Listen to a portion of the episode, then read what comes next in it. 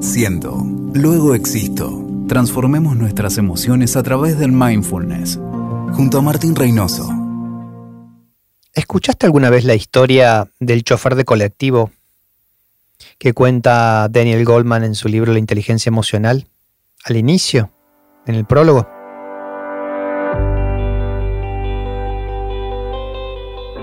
Probablemente lo pasaste por alto porque no era el inicio concreto del libro, era solo el prólogo, pero para mí quizás es la parte más importante de ese libro, porque él cuenta qué fue lo que lo movilizó a estudiar esto que llamó luego la inteligencia emocional. En esa historia él dice que una vez subió a un colectivo en Nueva York y el chofer era un afroamericano de mediana edad, que lo recibió con alegría, con sonrisas y lo invitó a subir, como si estuviera entrando a una fiesta. Lo saludó, le preguntó cómo estaba y con amabilidad lo invitó a sentarse. Goldman se sintió sorprendido, muy sorprendido. Observó este hecho como curioso, inédito, y entonces se quedó sentado cerca de el chofer para ver qué ocurría durante el transcurso del viaje. Estaba cautivado por ese humor, por esa alegría, esa alegría empática que tenía el chofer hacia todo aquel que subía, hacia todo aquel que llegaba hasta su vehículo. No solo recibía con afecto a todos los que subían, sino que a veces saludaba a los que bajaban. Y durante el transcurso del viaje, Coleman se dio cuenta que también oficiaba de guía turístico. Señalaba un monumento y decía que se estaban haciendo arreglos allí. Comentaba sobre la nueva película que estaba en cartel en el cine, por el cual estaban pasando. Poco a poco nos vimos envueltos todos, todos en la magia de este hombre, dice Daniel Goldman. Y lo más importante y lo más lindo de esa pequeña historia es que Daniel Goldman dice que cuando bajaban las personas eran mejor de que cuando habían subido. Que de alguna manera se bajaban transformadas, liberadas de cierta carga. Ese microclima mágico del colectivo los había transformado. Entonces Daniel dice, este hombre, este chofer, sin darse cuenta y sin cobrar un peso por ese trabajo, era nada más y nada menos que un pacificador urbano. En este episodio vamos a hablar de la alegría empática y la gratitud. Dos caminos directos, sin ningún desvío, hacia la felicidad. Como hemos hablado anteriormente, cuando empezamos a trabajar el altruismo, lo que llamamos también como el heartfulness, el corazón pleno, la realidad es que como seres humanos nos encontramos verdaderamente más realizados, más en nuestra propia naturaleza cuando realizamos acciones que nos conectan con los otros, cuando realizamos acciones benévolas, que favorecen al otro, que benefician al otro, que lo hacen sentir bien y que por cierto me hacen sentir bien a mí. Mathieu Ricard, un monje meditador francés, traductor del Dalai Lama, dice que cuando realizamos espontáneamente una acción benévola, ¿No nos decimos acaso que sentimos la impresión de habernos alineado a nuestra naturaleza más íntima? Y por lo contrario, de otra forma, cuando nos recuperamos después de que nos haya invadido un estado de cólera, de haber estado muy enojados, no nos decimos a nosotros mismos, yo estaba fuera de mí, estaba fuera de mi naturaleza. De alguna manera lo que quiere indicar es que para nosotros lo más natural, donde realmente nos sentimos somos nosotros es en la práctica del altruismo, en la práctica de la conexión, en la práctica de la bondad, en el ejercicio diario de la bondad. Y esto es muy importante, no solo porque nos renueva la esperanza de poder ser más auténticos, sino que además nos da la posibilidad de fortalecer este aspecto nuestro que nos puede ayudar a sobrellevar nuestras emociones aflictivas. Una persona optimista, por ejemplo, que tiene la cualidad del optimismo y la gratitud, sufre también, claro que sufre, Claro que le pasan cosas, por supuesto que tiene dificultades, desafíos, pérdidas, dolor, pero su gran capacidad resiliente y optimista lo protege de un daño mayor, de una cronicidad del dolor. De alguna manera las emociones aflictivas se ven rodeadas y hasta asfixiadas por las emociones altruistas, por los patrones altruistas, cuando los tenemos bien desarrollados. Entonces, es un ganar absoluto, es un win-win, como suelen decir en las empresas. Ganamos desde todo sentido. Hemos hablado ya de la bondad amorosa como una de las prácticas muy importantes para poder de alguna forma desarrollar la conexión con los demás. Hemos hablado de la autocompasión y hemos practicado autocompasión como esto de llevar amorosidad a nuestro sufrimiento, a nuestra autocrítica. Hemos también de alguna manera mencionado la importancia de la compasión y la bondad hacia el otro. Pero vamos a hablar de la alegría empática y vamos a hablar también de la gratitud. Estos dos caminos, como decíamos, que pueden ser verdaderamente muy positivos para elevar nuestros niveles de bienestar y darnos profunda gratificación personal. De hecho, tanto la alegría empática como la gratitud están siendo investigadas como cualidades, como patrones de la mente, de las emociones, que profundizan nuestro bienestar, que nos facilitan estados de mayor felicidad. Vamos a comenzar con la alegría empática.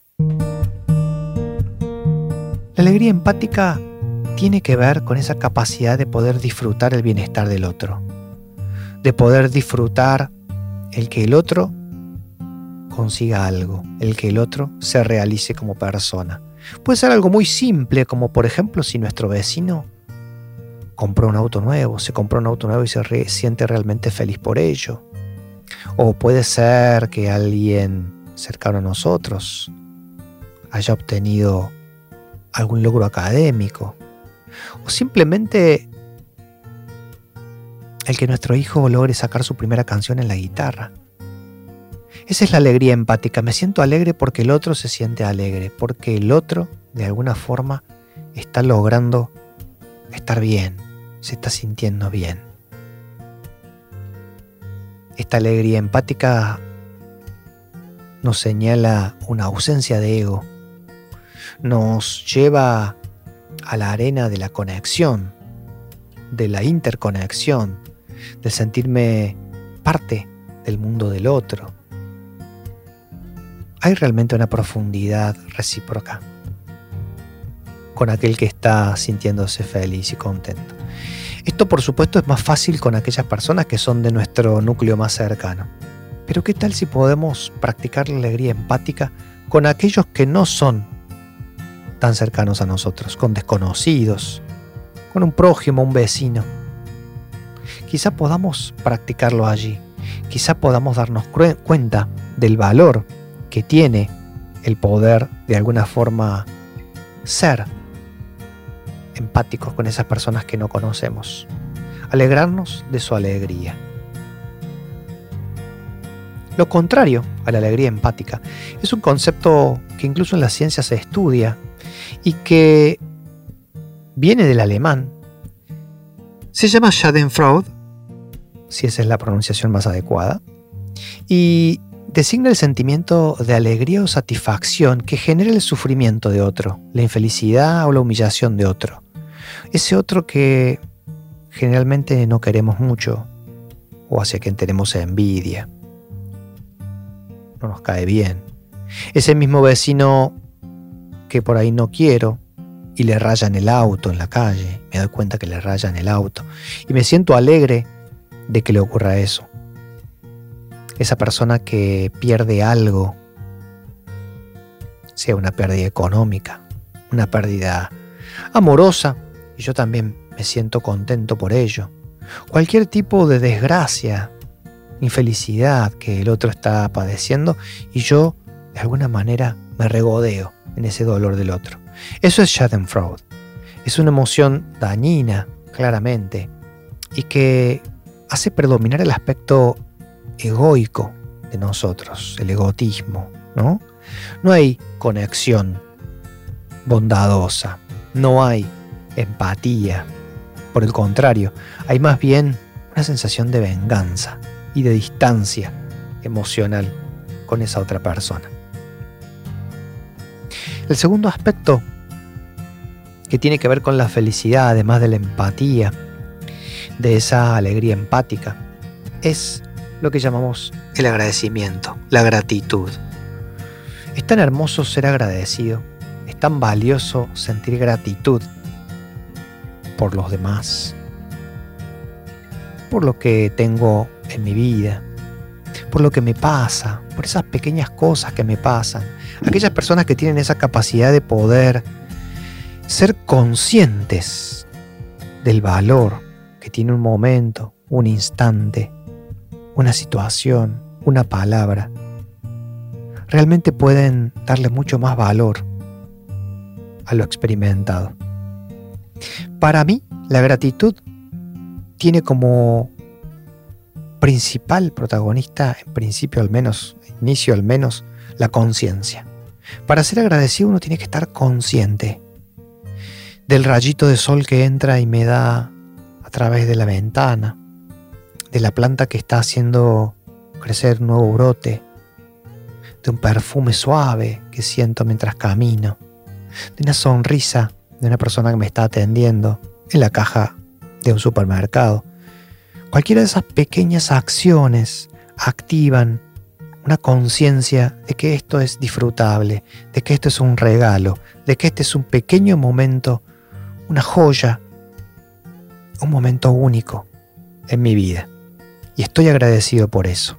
Entonces, gratitud es conciencia por un lado. Por otro lado, reconocimiento del valor de eso para mí.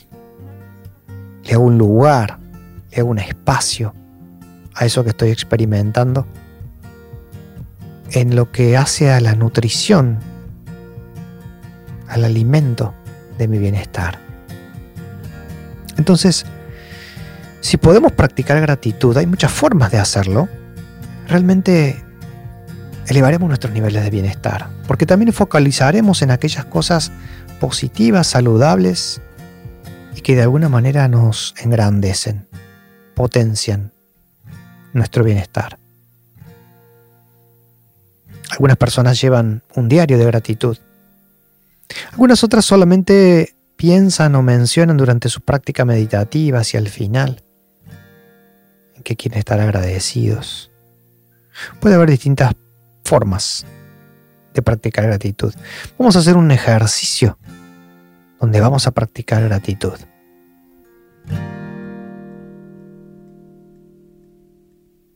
Práctica de gratitud.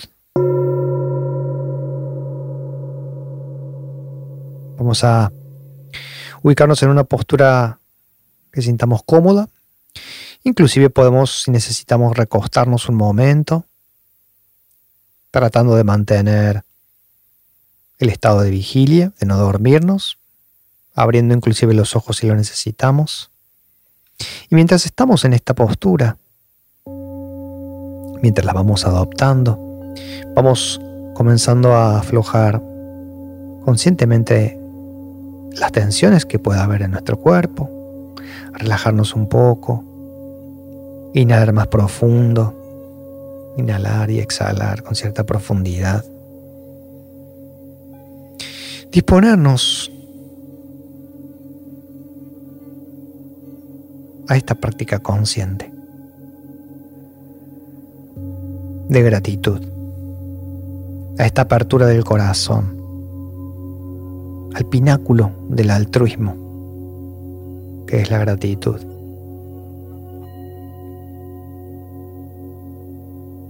Vamos a poner en este momento en nuestra mente, vamos a traer alguien que sea valioso para nosotros. No necesariamente tiene que ser una persona, puede ser una mascota, puede ser una planta, Puede ser alguien que influyó en mi vida sin que siquiera lo haya conocido, como un abuelo, alguien de una familia que influyó en mí. No importa, podemos elegir cualquier persona, pero quien sienta que tengo que agradecerle algo. Puede ser alguien que me enseñó de una manera un poco dura algo para mi vida, una lección. Alguien que sientas que necesitas agradecer. Vamos a tratar de imaginar que esta persona está frente a nosotros ahora. Y así como practicamos bondad amorosa con algunas frases, vamos a tomarnos un momento para primero agradecer la presencia de esta persona en mi vida, su perfume en mi vida, que haya pasado o que esté junto a mí en mi vida. Agradezco tu presencia en mi vida. Intenten sentir ese agradecimiento. Puede manifestarse a través de algún cosquilleo en el cuerpo, o una relajación, o una sonrisa, una apertura de los sentidos. Agradezco tu presencia en mi vida. Mientras observo a esa persona, mientras miro cada detalle de su postura, de su figura, de sus movimientos. Agradezco también cómo se revela la sabiduría del universo a través tuyo todo lo que aprendo, todo lo que me enseña el universo a través tuyo.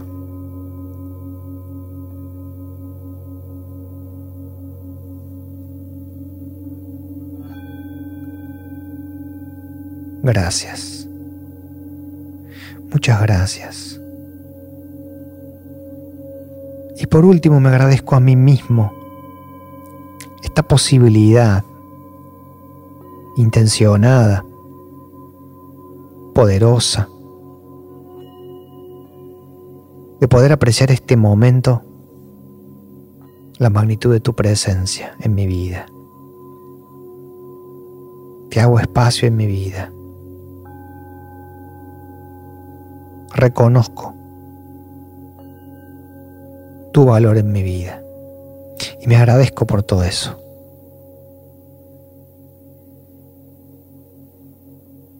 intentamos observar cómo resuena en nosotros estas frases de agradecimiento, quizás las emociones que puedan aparecer y surgir. Gracias, una palabra tan simple. Quizá como tarea puedan dar las gracias a las personas que ustedes quieren, ya sea verbalmente, ya sea por un mensaje pero no dejen de agradecer, que no sea un agradecimiento solamente mental. Transmitan agradecimiento, regocijen al otro a través de un gracias. Sos valioso para mí.